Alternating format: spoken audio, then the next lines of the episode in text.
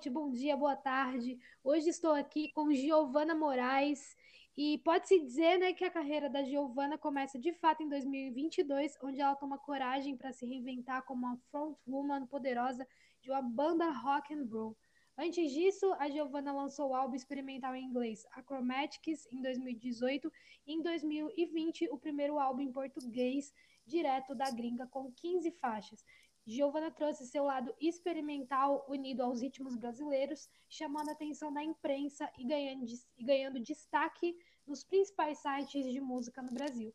Além disso, lançou singles com participação de Natália na Noronha, ex, e agora você vai ter que me explicar porque ex-PJFP, depois você me fala essa banda, e Cris Botarelli FFA, Gustavo Bertoni Scalene e Bola do Zimbra.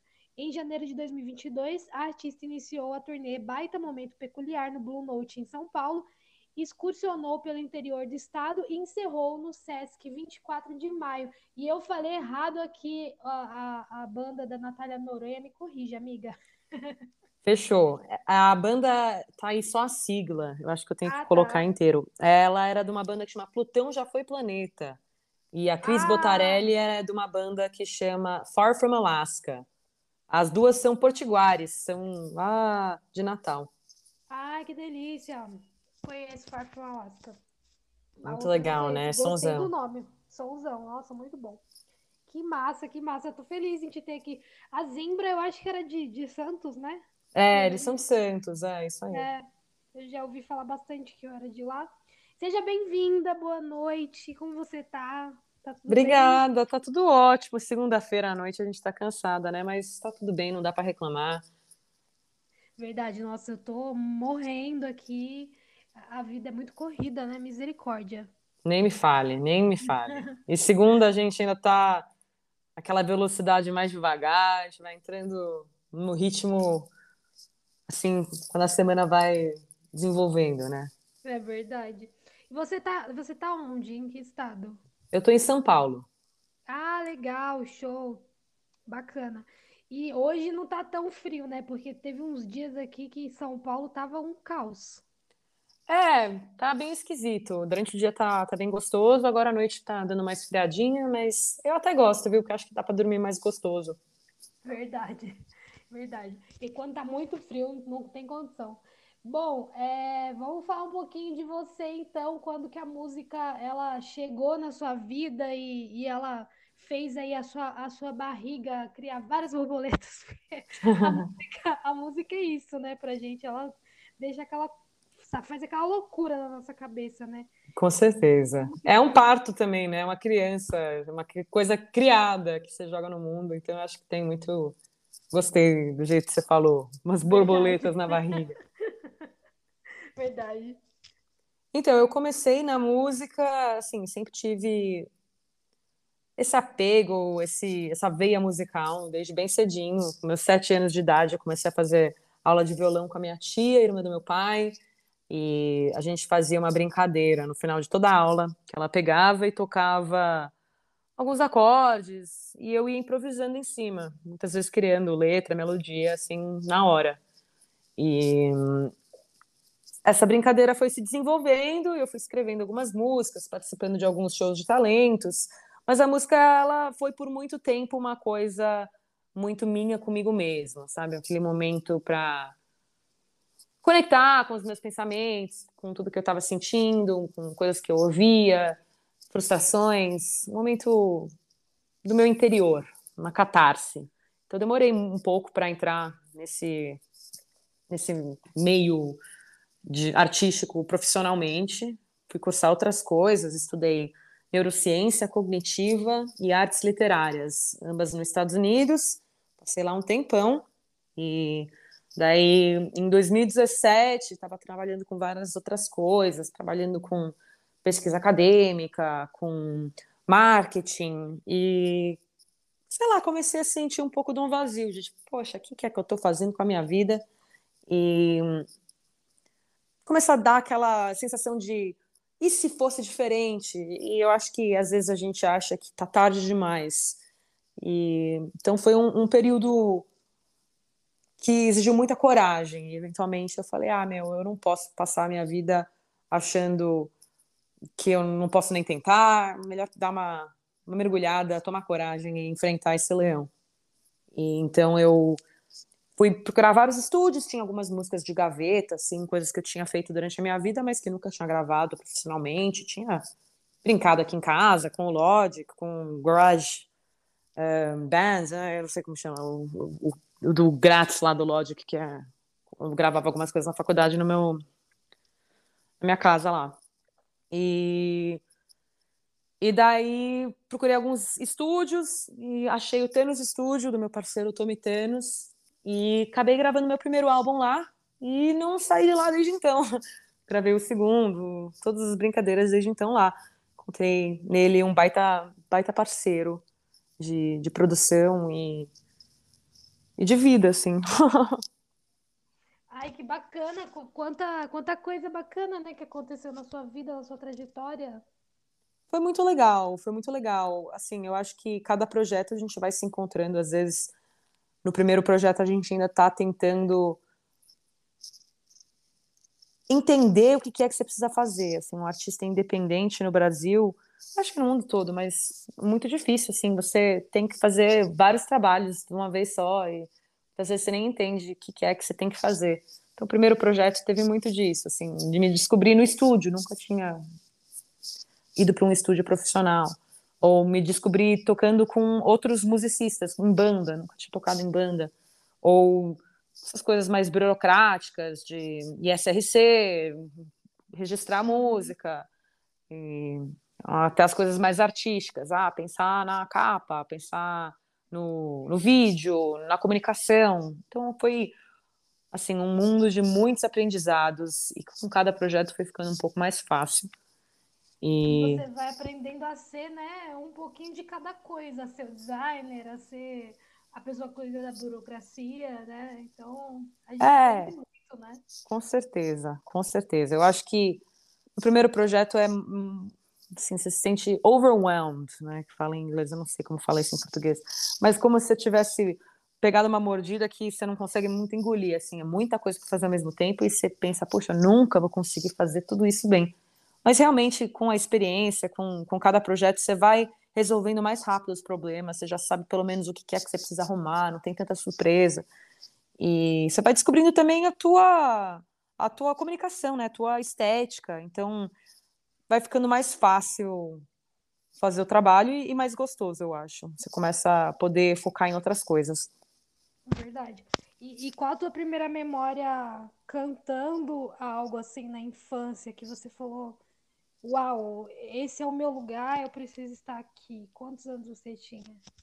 Primeira música que eu escrevi, eu tinha sete anos de idade. E o primeiro showzinho que eu fiz foi um show de talentos num clube aqui em São Paulo. Acho que eu tinha uns oito, oito e pouco.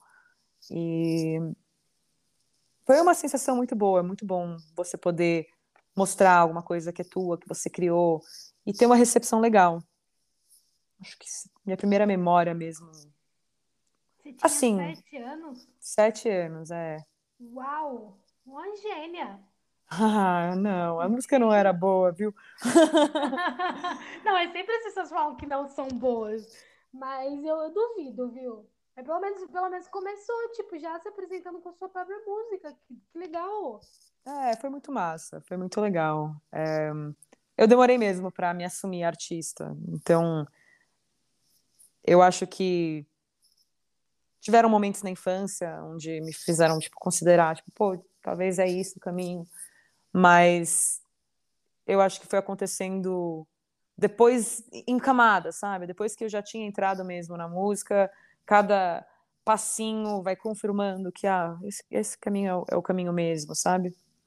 Uhum. Mas é que eu acho que tem muito é, algo cultural, social, de tipo, tem muita trava, né, no artista. Coloca muita trava no artista, muito tipo, ah, não vai para frente, ou ah, você tem que ser outra coisa. E aí eu acho que a gente já cresce com essa coisa, né, tipo, meio preso assim. E, e é meio que um, uma desconstrução para você entender que você é artista, porque é meio que tipo, coloca um artista em uma caixinha que não é tão bacana, pelo menos tentam colocar numa caixinha que não é tão bacana, e pô, ser artista é foda, é maravilhoso, é lindo, é, é uma descoberta surreal. Mas é uma desconstrução que, cara, é todo dia você se aceitar como cantor, como compositor, como artista. E é bem doido. Você sente isso? Com certeza, com certeza. Eu acho que gostei do, de como você colocou, como uma desconstrução, né? Porque a gente tem várias ideias do que, o artista deveria ser. E eu acho que, puxa, se você está sempre procurando só aquele modelo de artista, então você só vai achar esse modelo de artista. Mas a arte, o criar, faz parte do ser humano, sabe? Não existem inúmeros tipos de artista. Então eu, eu, eu gostei muito do jeito que você colocou, que é um pouco desconstruir essa ideia, essa ideia de tipo o artista torturado, entendeu? E uhum. Colocar outros nomes aí na roda que ampliam o significado do que é ser artista. Eu acho que isso é muito bacana. É verdade.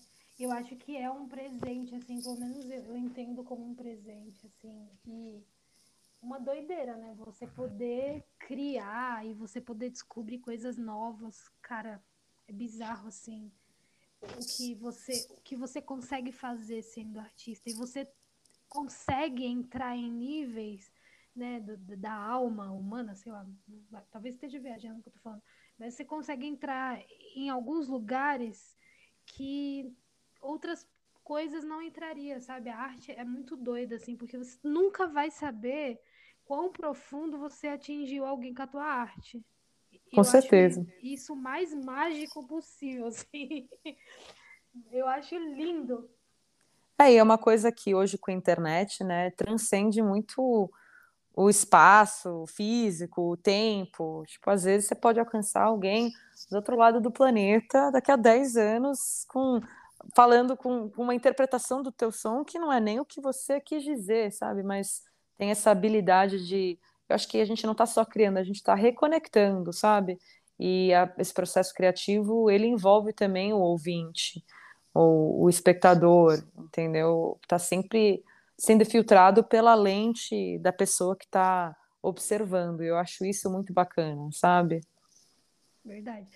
Você na, na neurociência, em algum momento, você pensou em estudar música ou você estudou?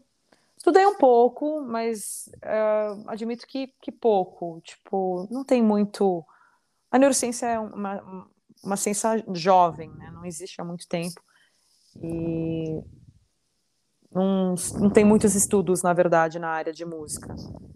E eu focava mais na parte de tomada de decisão, é, atenção, muita, muitas coisas mais assim, do, do, aspecto cognitivo, como se fosse uma, neuro, uma neuropsicologia, assim.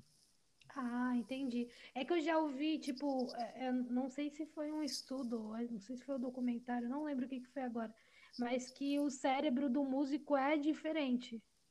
É, imagino que faz sim. Mais, faz mais conexões, né? Se eu não me engano. Porque você. Ah, não sei explicação agora. mas eu vi algo nesse sentido, que, tipo, não como se o músico fosse mais inteligente, mas por conta da, da música, né? Porque você faz vários caminhos, né? Quando você é músico, lá no teu cérebro, quando você precisa, por exemplo, é, resolver um problema, você consegue ir por mais caminhos do que uma pessoa que não é musicista, sabe? Uhum. Estou falando bobagem, mas eu já ouvi isso. É, desculpa. É, é eu, eu, eu acho que quando você faz alguma atividade e você repete essa atividade, teu cérebro ele vai aprendendo a fazer essas conexões de uma maneira mais eficiente. Então, se eu estou aprendendo a tocar piano e eu aperto, sei lá, três notas, vai ser um, um mapeamento no meu cérebro. Agora, se eu estou fazendo uma cadência, entendeu? Que eu já, meu cérebro já reconhece, ele ocupa menos espaço, vamos supor, tipo, para fazer essa cadência, entendeu? Então, eu acho que o cérebro que é treinado a fazer alguma coisa, ele vai procurar padrões semelhantes em outras coisas, entendeu? Porque o teu cérebro está meio viciado naquilo. É aquela, meio que essa história de, tipo, ó, você vai pra academia e o, sei lá, o, você tá fazendo um acompanhamento e o cara fala, ah, a gente tem que mudar o estímulo do exercício para teu corpo responder. Então, você faz sempre a mesma coisa, teu cérebro começa a conservar energia. E o teu corpo começa a conservar energia. Mas enfim, não estou aqui para falar disso, não. Não, sim, sim. Desculpa, é que eu dou umas viajadas mesmo, viu? A gente sai do foco, volta. Bacana, mas é bom saber. E é, eu, queria, eu queria falar o seguinte: dentro do, da tua carreira e tudo mais, é, você fez outros álbuns antes do rock. Pelo que eu entendi, esse, esses outros dois álbuns, eles não são no estilo rock and roll ou são? Você estava já na transição?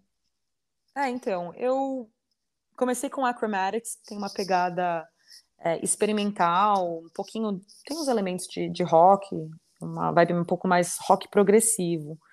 E eu, quando decidi entrar na música, falei, ah, eu vou aprender a tocar piano, porque eu acho o piano muito, um instrumento muito bacana, sempre quis aprender. E eu acho que para quem compõe é um instrumento maravilhoso, porque ah, ele é mó linear, né? Tipo, você tem uma melodia na tua cabeça, você consegue, você tem um ouvido bom, você consegue achar no dedo, dedinho por dedinho, assim, a, a melodia no piano. Então, fui atrás e resolvi aprender a tocar piano e fiz o meu primeiro projeto com experimentações, tipo, não estava tocando piano ainda, sabe? Uma coisa bem como se fosse uma criança, sabe? Descobrindo o instrumento. E daí era em inglês, eu fiz alguns shows de lançamento é, aqui em São Paulo, mas não circulei tanto. Para mim era é um, era um projeto de versões revestidas de músicas que eram da minha adolescência. Então, quando saiu, eu já sentia que era meio velho, sabe? Que eu não me identificava super com a pessoa que eu era na época.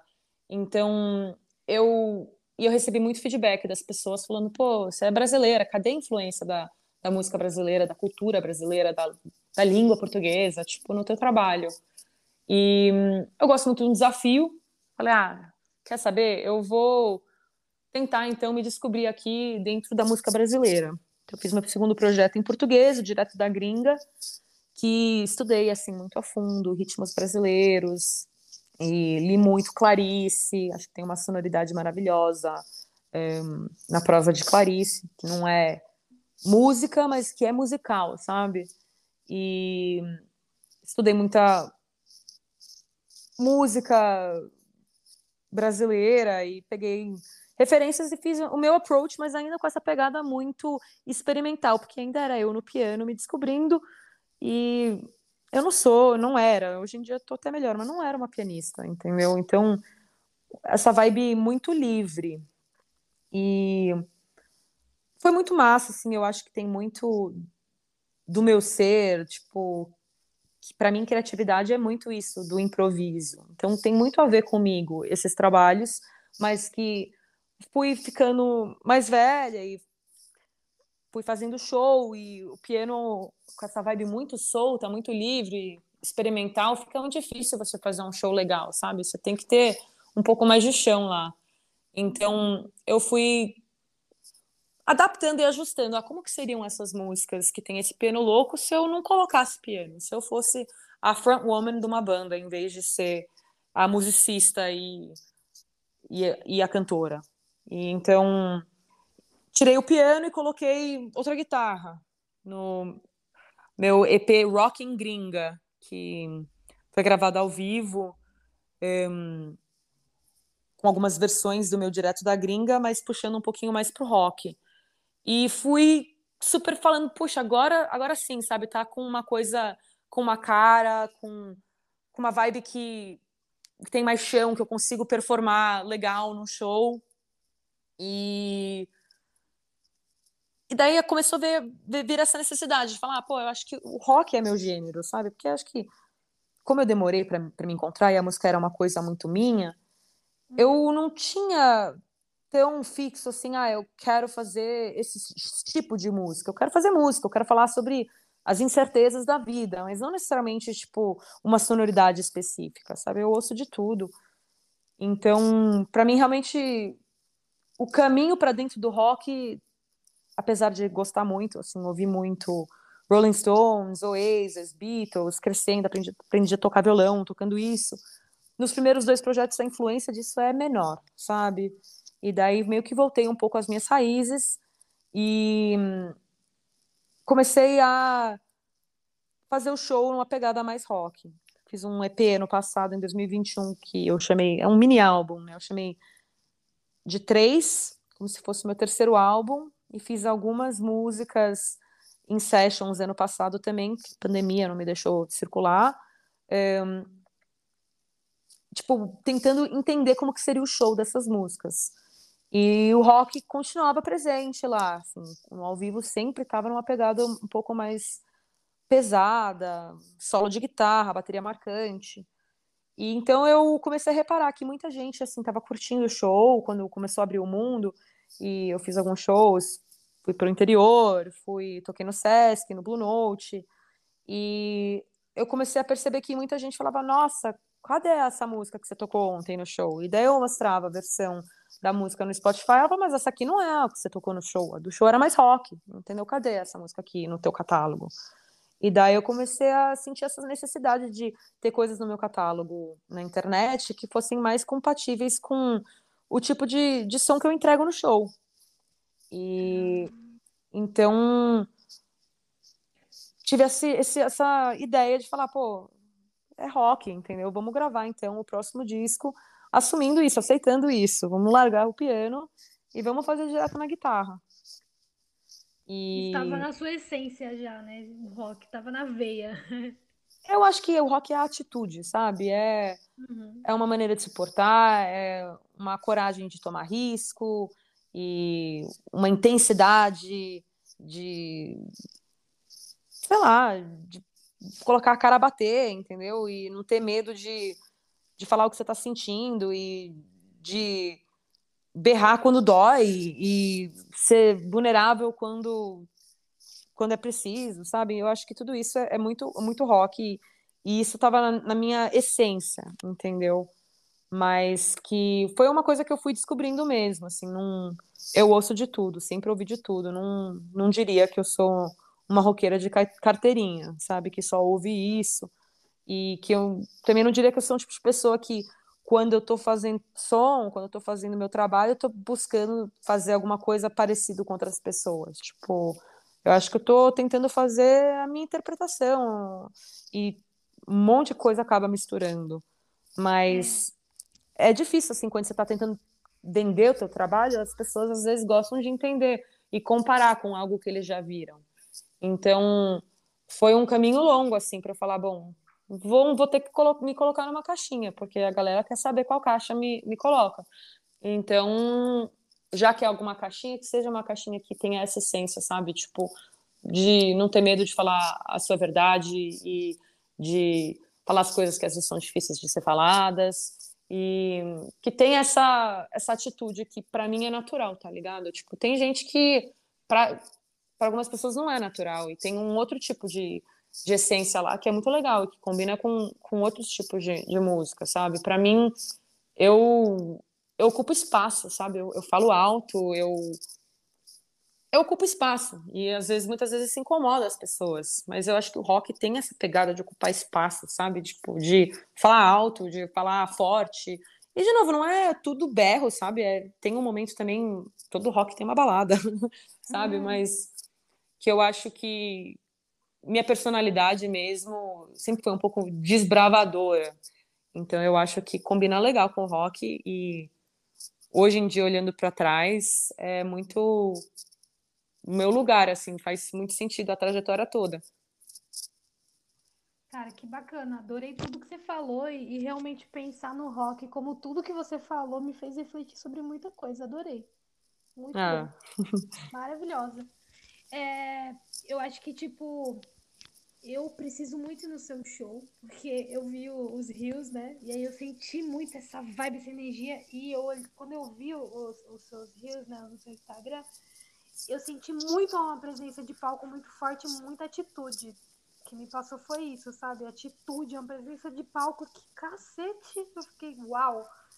Então, assim, eu acho que isso vem sendo construído aí durante os anos, mas, meu, de verdade, parabéns pela sua presença de palco, porque assim, me vendeu, tá? Tô querendo esse show. você tem que vir, você tem que vir ver. É muito legal o show. Com e, certeza. e desenvolveu muito e ainda vai desenvolver um monte, te falar. Tipo, eu acho que. Eu não sei, acho que às vezes a gente acha que as coisas já acontecem e são essa ideia do talento, sabe? Que você já nasce de um jeito e aquilo é você. Eu acho que tem muito que é você, mas tem muito que é lapidado também, sabe? Para mim foi um processo longo para eu encontrar a minha persona, a minha atitude no show, que hoje em dia eu acho muito natural mesmo, entendeu? Tipo, acho que combina muito com a pessoa que eu sou. Mas que no Acromatics, no meu primeiro show de lançamento, no Jazz nos Fundos, eu jamais acharia que eu ia virar artista performer que eu, que eu sou hoje, sabe? E que eu acho que com mais oportunidade, também daqui a alguns anos, quem sabe, eu não olhe para trás e fale, nossa, essa, aqui, essa Giovana aqui não tinha nada com a Giovana que, que eu posso talvez ser, tá ligado?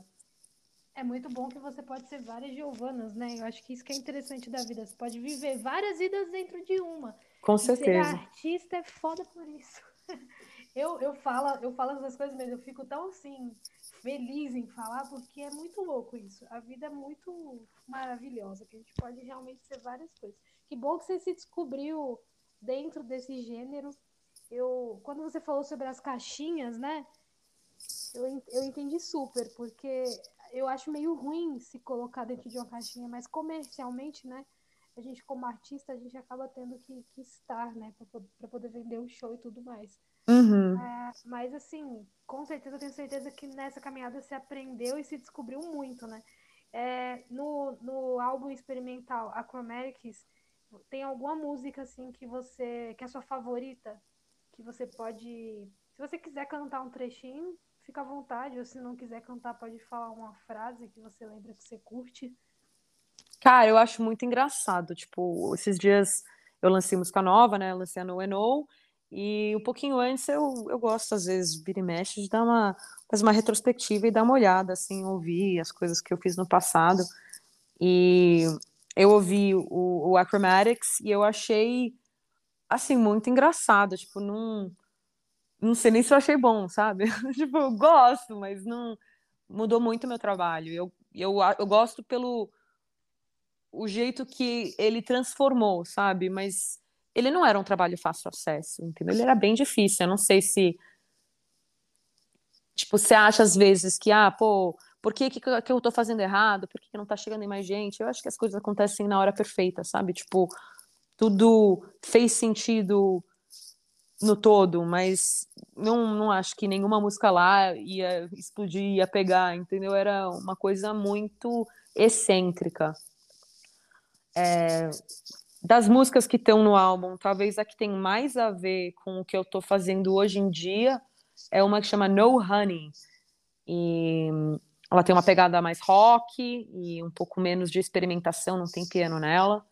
E, e ela fala meio. Vou dar uma traduzida na letra. Ela fala, eu vou falar em inglês, depois eu falo em português. Mas no começo dela fala: You told me I'm beautiful. I don't believe in your crap. Um, hold my hand, wonderful. Now you think we're a fact. But you don't even, you don't even, you don't even know me. Então é uma vibe meio tipo, ah, de projeções, assim, às vezes a pessoa acha que gosta de você, mas na real gosta da ideia de você, né?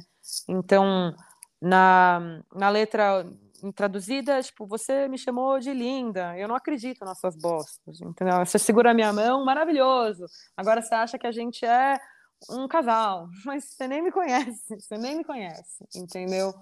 E eu acho que tanto na temática, tanto na temática quanto na sonoridade, tipo, essa tem uma pegada que me lembra mais as coisas que eu tô fazendo de, de rock e um tipo de ah, tem, tem muita coisa lá agressiva também. Na, tem uma outra que chama Such Perfection, que também tem uma pegada do que, dessa coisa do patriarcado, tipo, impondo em você, às vezes, um personagem que nem sempre é o que você gostaria de ser e sentir, às vezes, que você não tem. Eu acho que, assim, meu som tá mais empoderado, sabe? Tipo, um, nas letras agora dizem de possibilidades, não só de, de agressão, mas de agressão, mas que tem uma vibe que eu não tô me sentindo presa na, na, naquele paradigma, tá ligado? E essa Perfection é tipo, ah, é um mundo perfeito, só que eu que tô errada, entendeu? E, então era uma, uma vibe mais derrotada, que eu, que eu sinto que não, não faz mais muito parte das minhas letras. Uhum. É uma outra era agora, né? Uhum, uhum. Cara, que legal, eu tô fissurada em tudo que você falou. fico tá feliz. falando, eu fico, uau, adorei. E no álbum em português, direto da gringa, qual que, que você acha que o Direto da Gringa eu gosto bastante. Tem muitas letras lá que eu me identifico pacas. Foi, tipo, a primeira vez que eu estava escrevendo em português. E, puxa, me apaixonei, assim, por escrever em português. Não tem tanta música em português, tipo, escrita por mulheres, então, sabe? Uhum. Então, eu eu curti muito esse experimento de, tipo, da sonoridade, de falar de assuntos, criar músicas que eu gostaria de, de ouvir em português e que não necessariamente eu tinha ouvido. Eu toco até hoje no meu show várias do, do Direto da Gringa, adaptadas nesse universo de rock, né? Então, devaneios, eu adoro. E fala, já cantei tantas vitórias que eu desisto, não insisto mais em adivinhar. Que virar virou, se não vira, virá. Pare de complicar meus devaneios, dizendo que não dá. Pois dá, se dá. Então é uma vibe de. Ah, pra mim é uma música resposta, sabe? Muita gente fala pra você, ai, isso não pode, ah, isso aqui não dá. Ah, e essa, essas vozinhas que às vezes são de outras pessoas, às vezes a gente são internas e a gente in, internaliza aquilo, sabe? Não, não é mais de alguma outra pessoa, é, é teu. Você tá repetindo que você não consegue, que não dá, que o caminho é aqui, mas que na verdade, tipo, às vezes basta você poder sonhar, sabe? Eu gosto muito dessa música, acho que ela é muito ampla. É, ela tem uma vibe de eu quero o que eu quero, e eu quero quem eu quero, sabe? Não, não tem não tem por que achar que a vida é só aquele caminho que todo mundo percorre. E eu gosto muito dela, acho uma música poderosa, um dos momentos mais legais do show até hoje. Um, do Direto da Gringa, que mais que eu gosto, do, que eu ainda faço no show? Singularidade é bem legal também, é uma das minhas músicas mais tocadas no Spotify. E é uma vibe, tipo, dos algoritmos, né? Tipo, a gente fica esperando alguma autoridade e ou algum alguma máquina dizer pra gente o caminho e a gente às vezes deixa de viver. Eu tenho muito desse tema, né, na minha música, de tipo ter a coragem de ser o teu próprio, sua própria pessoa, de tomar a vida, as rédeas e, e viver. E isso tem muito nas músicas e muito no show. Cara, que foda. Eu, eu, eu notei muito filosofia na tua música, né? Vida. Eu gosto bastante, é, é. É um hobby desde criança, assim, de, de ler filosofia, de. Eu gosto muito de ler, né? De literatura também, de livros que. De ficção mesmo, mas que refletem temas, tipo, existenciais. Tem, tem uma, uma pegada existencial, assim, nas minhas letras. Nossa, muito foda. Muito foda mesmo. Porque, porque, tipo, eu, por exemplo, eu não sou a pessoa que gosta de ouvir música romântica, sabe? É, eu também, assim, também não sou. é, não curto. Tipo, é falar, eu já fiz, né? Já fiz, mas não é aquela coisa, já fiz porque eu tava sofrendo. Mas eu prefiro uma, uma música que me faz refletir, que me faz pensar na minha vida, na minha existência, do que uma música que vai falar de amor. Que vai pensar no outro, né? Você vai ouvir uma música que vai falar de amor, você vai pensar no outro, não é você. Você não vai mudar nada. Pelo menos eu acho. É, eu acho que tem momento para tudo, sabe? É. Eu acho que tem momento para música de amor e também fui uma pessoa que evitei por muito tempo escrever música de amor, mas às vezes você tá sofrendo, às vezes você tá amando, e também às vezes é, é, é gostoso, sabe? Poder também se permitir cair e escrever uma coisa bem queijinho, sabe? bem romântica tosca. tipo, é, é, é gostoso tosco. também. É. é.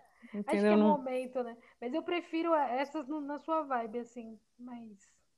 Eu acho mas que a. Comigo. É, comigo também. Eu acho que a música tem um poder muito importante de repetição, né? Tipo, as palavras que a gente repete, elas transformam a nossa realidade. Então, eu gosto de pensar em mantras que não são só de amor, sabe? Que é uma coisa mais terapêutica você com você mesmo. É possível, tipo, vai ser melhor. E você consegue, sabe? Em vez de uma coisa só, não sou completa sem você, sabe? Não, não curto tanto essa mensagem também, pessoalmente. Também não. Ó, já, já pensei num tema que depois você pensa se você curte. A música transforma a nossa realidade. Gostei. Com certeza, com certeza. o tema do podcast, eu adorei. A música transforma essa realidade em muitos jeitos, né? Tipo, transforma a nossa realidade, tipo, na habilidade de você, às vezes, estar tá triste, ouvir um som e tá daí reinvigorado, meu humor diferente. Te transformou ouvir aquele som. Ela transforma essa realidade, às vezes, com mensagens, com artistas que criam um mundo mais inclusivo. Isso é muito bacana também. É verdade. A música é foda. Isso que você falou de, de, das repetições e tudo mais, eu acho que é muito forte também, né? Você cantar um, uma coisa toda hora e, e, eu acho que a gente cria a nossa realidade. Né? Eu acho com certeza. Você faz autoafirmação? Tipo, repete coisas? Tipo, para meditar? Faço. Eu também faço. E, e, e, eu vejo as coisas meio que, que acontecendo, sabe? É nítido. vai, é muito doido. Então, acho que a música também ela tem esse poder mesmo. Gostei muito da, da sua frase, adorei. Ah, fico feliz. você quer cantar um pedacinho de alguma. da, da, da Devaneio, por exemplo? Posso cantar, eu tô sem instrumento aqui, mas eu posso Não cantar a capela, pode ser? Pode, claro. Fechou. Fica. Eu já cantei tantas vitórias que eu desisto, não insisto mais em adivinhar. Que virá, virou, se não vira, vira. Pare de estragar meus devaneios com seus não, não, não, não, não, não, não, não dá. Pois dá, se dá. Ei, menina já tá na hora de acordar. E você já está bem grandinha, a de aprender como se comportar. Ei, menina, que história é essa de se complicar? Não tá vendo que a rota já tá feita, tá tudo prescrito, pra que evitar? Não vê que não dá e assim, então, de repente, entro numa brisa saliente, uma brisa pra durar minha vida inteira. Eu quero quem eu quero e eu quero porque quero, então ninguém vem me contrariar. Dizendo que não dá, não dá, não dá, não dá, não dá, não dá, pois vendo que já dá. Caralho! Ai, que foda! Uh! que pariu, gente! Ah, desculpa, gente. O podcast é meu, foda-se, eu vou falar palavrão. desculpa aí, ouvinte que tá ouvindo eu falando palavrão. Mas, porra, entendeu? Foda-se também, ninguém me desculpa não, que eu faço o que eu quiser. é, foda-se mesmo. Fala o que você tem que falar, muito bem. Caralho! Que música, que letra, que voz maravilhosa. Nossa, puta que pariu. Ah, obrigada, agradeço muito, agradeço demais. Nossa, velho, me arrepiei toda aqui. Obrigada, assim, porque olha que arte. Ai, que coisa linda. Obrigada, obrigada. Fez Nossa. meu dia. Imagina você que fez o meu, amiga. Olha, de verdade, eu acho que é, é, tão massa assim ter o privilégio de falar com pessoas e saber, saber o processo criativo delas e saber no profundo o que essas pessoas pensaram para criar as coisas. Eu me sinto muito privilegiada, cara. Muito! Obrigada, universo. cara, que delícia essa música, amei. É muito legal, gosto bastante dela. Eu acho a mensagem dela muito massa. Vale a pena depois ouvir. Nossa, muito massa. Eu não quero falar de referências, né? Porque eu não gosto das faixinhas. E... Mas assim, o que, que você mais ouve de música brasileira? Vamos falar do Brasil e depois a gente fala internacional, música internacional. Cara, eu tive muitas fases, tá? Tipo, eu acho que no Direto da Gringa, essa música aí do Devaneios é do Direto da Gringa, eu ouvi muito Elis Regina, muito Rita Lee, é, das, das mulheres, né? Dei muito Gil, muito Caetano, essa galera aí. Tropicalíssimo e, e tal. No meu álbum novo, Para Tomar Coragem, né, No and No foi o lançamento aí de sexta, eu já comecei a ouvir um pouquinho mais na galera do rock, entendeu? Ouvi mais Far From Alaska, ouvi mais um, Scalene, essa galera dos meus contemporâneos, alguns que eu já tinha feito algumas participações, mas também alguns mais clássicos, assim, tipo um, Charlie Brown Jr., Pete, e pô, cada vez, cada hora é um, é um estudo um pouco diferente. Da galera internacional, quem que eu ouvia pequena? Que eu acho que quando a gente é mais novo, a gente escuta algumas coisas que acabam sendo mais a nossa formação, né? Então eu ouvia mais. Meu primeiro show que eu fui na vida foi do Oasis. Ai, que delícia! E eu adoro, acho muito legal. Ai, adoro também. Foi um show muito mágico. E também curtia muito Beatles, aprendi a tocar violão com Beatles, Rolling Stones, tipo, lembro que eu fui num show aqui em São Paulo, semi-recentemente, assim, um pouquinho antes de entrar na música, e de estar tá tão inspirada da presença que é o Mick Jagger, tipo, o cara tem uma energia fodástica, mesmo velho, tipo, você esquece, ele é gigante, assim, ele corre para um lado para o outro, ele é completamente captivante, e a galera no show, ele é um deus, entendeu? Para mim, eu, um dos momentos que eu pensei, puxa, o que eu acho que eu quero fazer é isso, é vendo ele, assim, eu acho ele muito inspirador, um baita performance. E...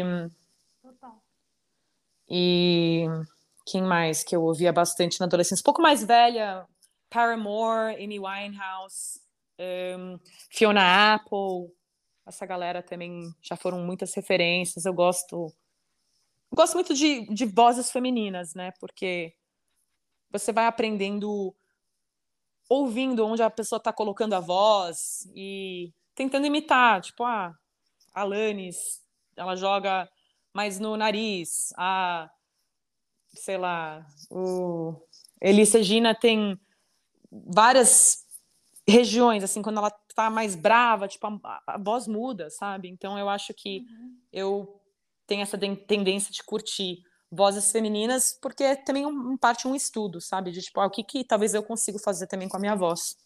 É, um grande estudo, né? Você vai pegando de um cantinho, de outro, e vai aprendendo. Cara, que legal. Eu, eu senti muito, assim, não sei se é coisa na cabeça, mas eu senti muito Rita Lee. No, no ah, que legal, eu adoro Rita Lee.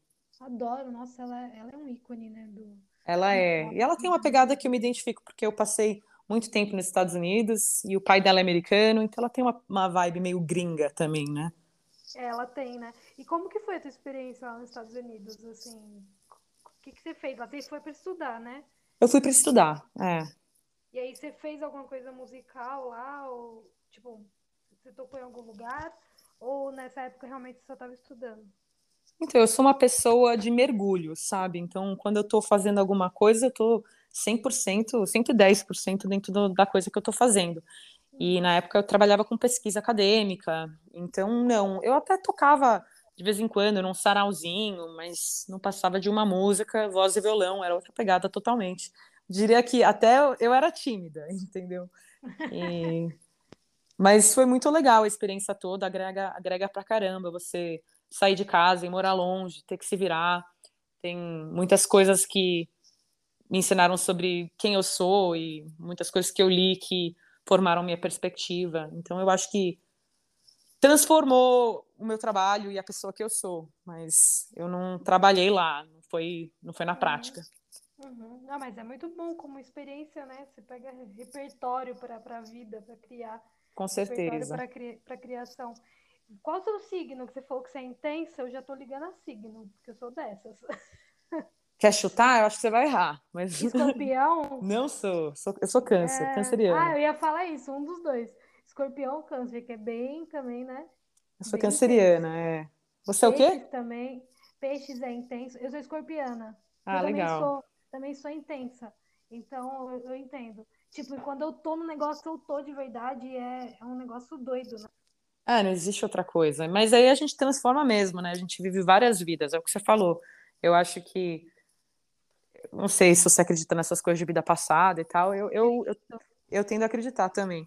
Mas eu acho que acredito mais ainda pelo fato que eu vivi tantas vidas nessa vida que como é que eu vou dizer que eu não vivi outra vida? Mano, eu também. Nossa, que louco você tá falando isso. Porque eu tô sentindo muito isso. E aí eu, eu brinco com a minha melhor amiga, eu falo, cara, é, eu tô vivendo uma nova temporada que eu não tô entendendo mais nada. Mas eu tô vivendo e tá da hora, entendeu? E eu tô num lugar que eu nem sei mais onde eu tô, mas tá tudo bem.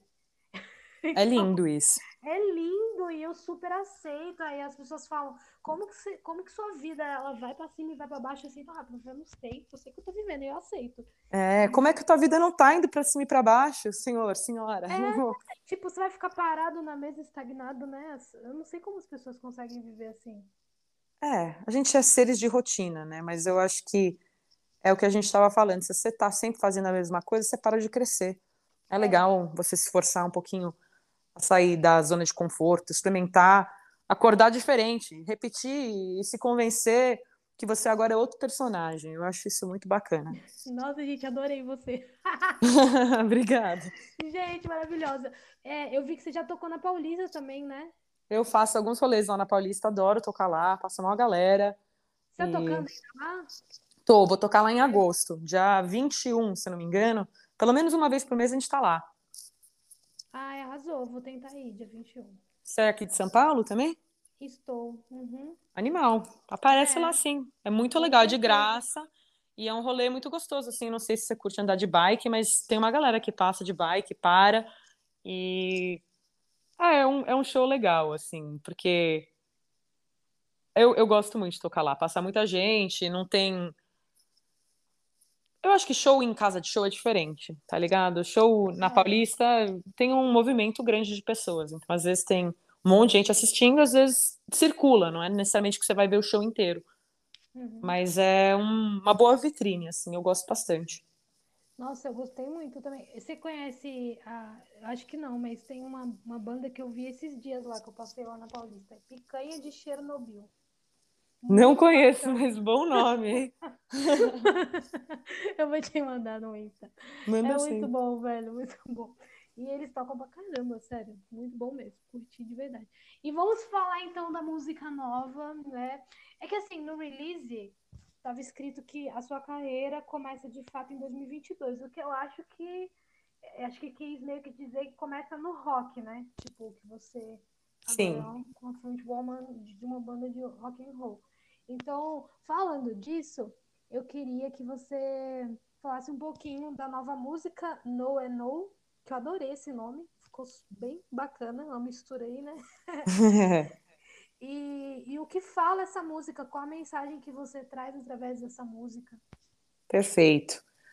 Cara, você é uma mulher também na indústria, você tá ligada, né? Que tem ainda muito preconceito, tanto faz no que você trabalha, na verdade, mas, tipo, na música é um, ainda um ramo, no rock, um ramo muito machista, um pouco espaço para mulher, e a gente muitas vezes é enxergado como um pedaço de carne, então a música, ela fala um pouco disso, fala sobre, de novo, da minha experiência no mundo da música, mas também da minha experiência como mulher no mundo, entendeu? De tipo, desde a primeira vez que eu saí sozinha com 15 anos, alguém puxando teu braço na, no barzinho, na balada. E as pessoas não respeitando muito teu espaço. Não é não, porra, não, não vim aqui pra, pra você ficar me enchendo o saco, vim aqui pra fazer minhas coisas. Eu sei o que eu tô fazendo, não preciso que você me ensine, nem que me explique. E não, não sei, é uma pegada meio dessa, de tipo.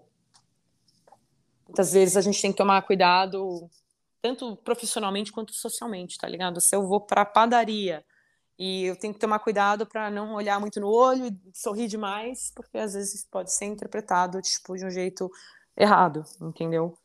Então. Queria dar uma, uma vibe de, de expor mesmo, assim, de como a gente acha que as coisas estão melhores, mas quanto ainda não tem, ainda tem machismo, tipo, na nossa sociedade muito não só de homens, sabe, mas às vezes de mulheres, sabe? E como a gente tem que respeitar os nãos das pessoas. Sim, e eu acho que você trouxe muito bem nessa música, né, é, é, essa mensagem, assim. A gente vive muito isso. Isso que você falou, acho que o machismo através da mulher é ainda pior, né? E eu é muito acho. enraizado, né? Tipo, é muito cultural.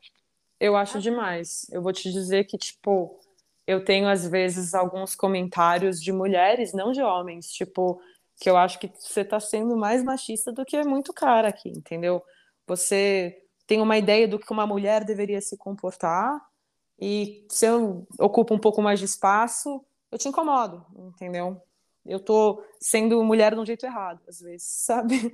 Tipo, então eu acho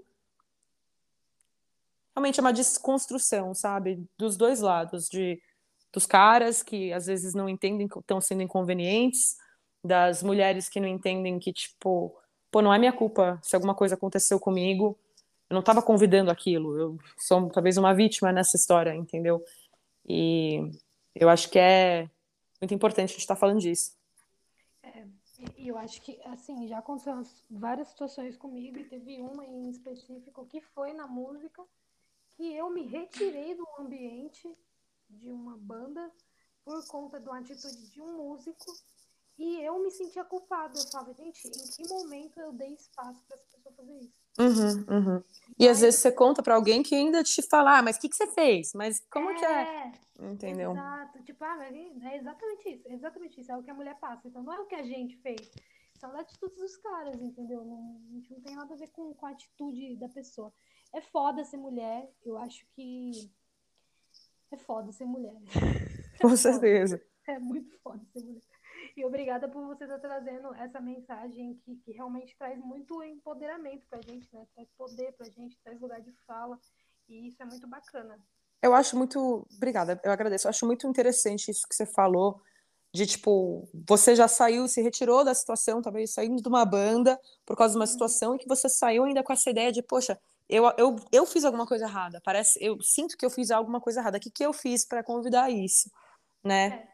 E eu acho que tipo é muito doido isso, sabe? Porque eu não sei quantos anos você tem, mas eu acho que para mim eu cresci na época que não tinha ainda mídias sociais, então apareceu mídias sociais eu já era mais velha.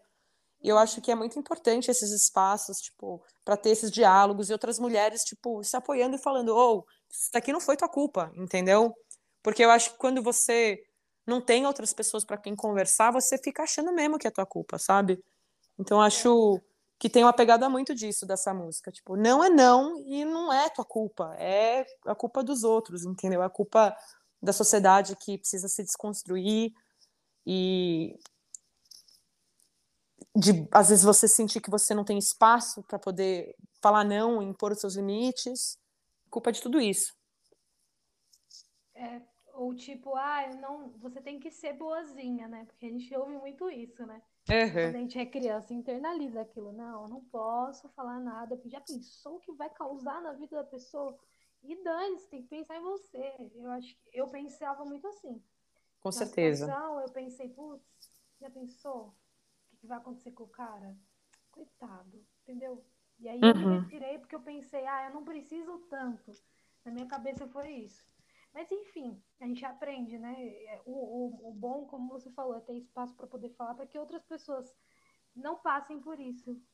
É, que entendem que, que não é legal e que não é culpa dela, sabe? Tipo, e que talvez podem fazer diferente. Exato. É, e aí, deixa eu te falar. Vamos lá, que agora eu quero spoilers. Oba! É, esse som, ele antecipa algum álbum?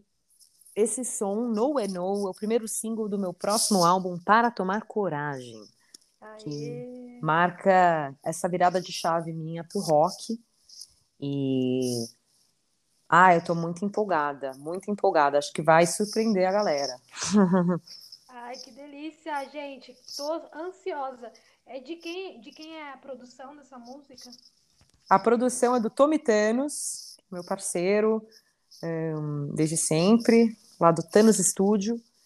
E Na verdade, nessa música No é No, eu, eu dei uma ajudadinha na produção. Eu dei um, uns palpites um pouco maiores, mudança de arranjo aqui e ali. Mas o álbum como um todo sai em grande parte das músicas de produção dele mesmo. Ele é um baita parceiro, me ajuda mais do que ele deveria me ajudar. E. Ah, e tá muito massa, assim. Ele é roqueiro, tá muito empolgado. Quando eu falei para ele que a gente ia fazer um, um, um álbum de rock, ele quase chorou. Imagino. Tá super feliz, né? Sim. Ai, que bom, que legal. Parabéns, Tommy, que essa, eu tenho certeza que vai vir muita música maravilhosa aí, mas essa No é No também tá incrível. É, quais são as suas referências para esse álbum?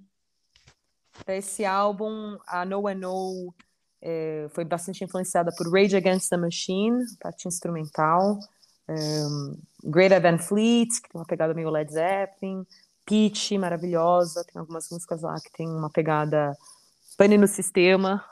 Ah, adoro.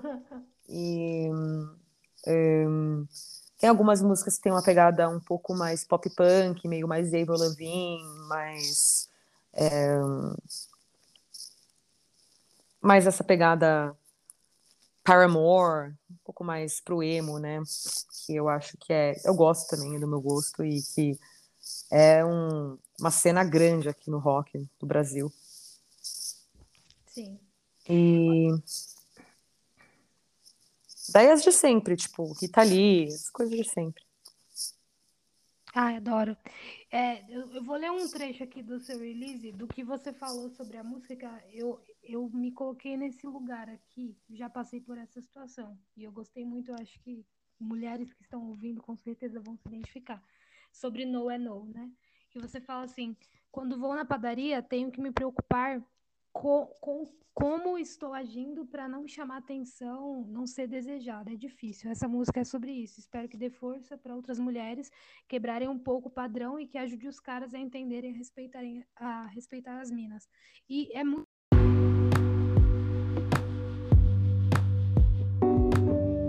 você que ouviu até o final esse podcast, não esqueça de compartilhar para algum amigo seu, para algum parente, para a mãe, para papagaio, para periquito.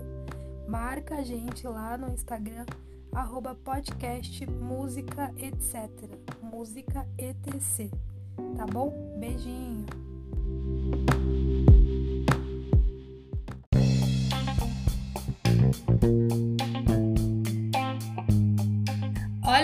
Recadinho para você, você que gosta do mercado musical, você que quer aprender sobre música. Eu trouxe dois especialistas aqui no podcast, a Bruna Campos e o Clemente Magalhães. Se você não ouviu falar de Bruna Campos, eu vou falar um pouquinho sobre ela. Ela é a maior referência em direitos autorais e já ajudou milhares de compositores no Brasil. Ela falou sobre direito autoral, sobre SRC, sobre ECAD e sobre outras coisas como editora. A editora faz milagre na vida do artista, será? Ela já administrou música músicas como Meteoro de Luan Santana, Jogado na Rua de Guilherme Santiago e muitas outras músicas.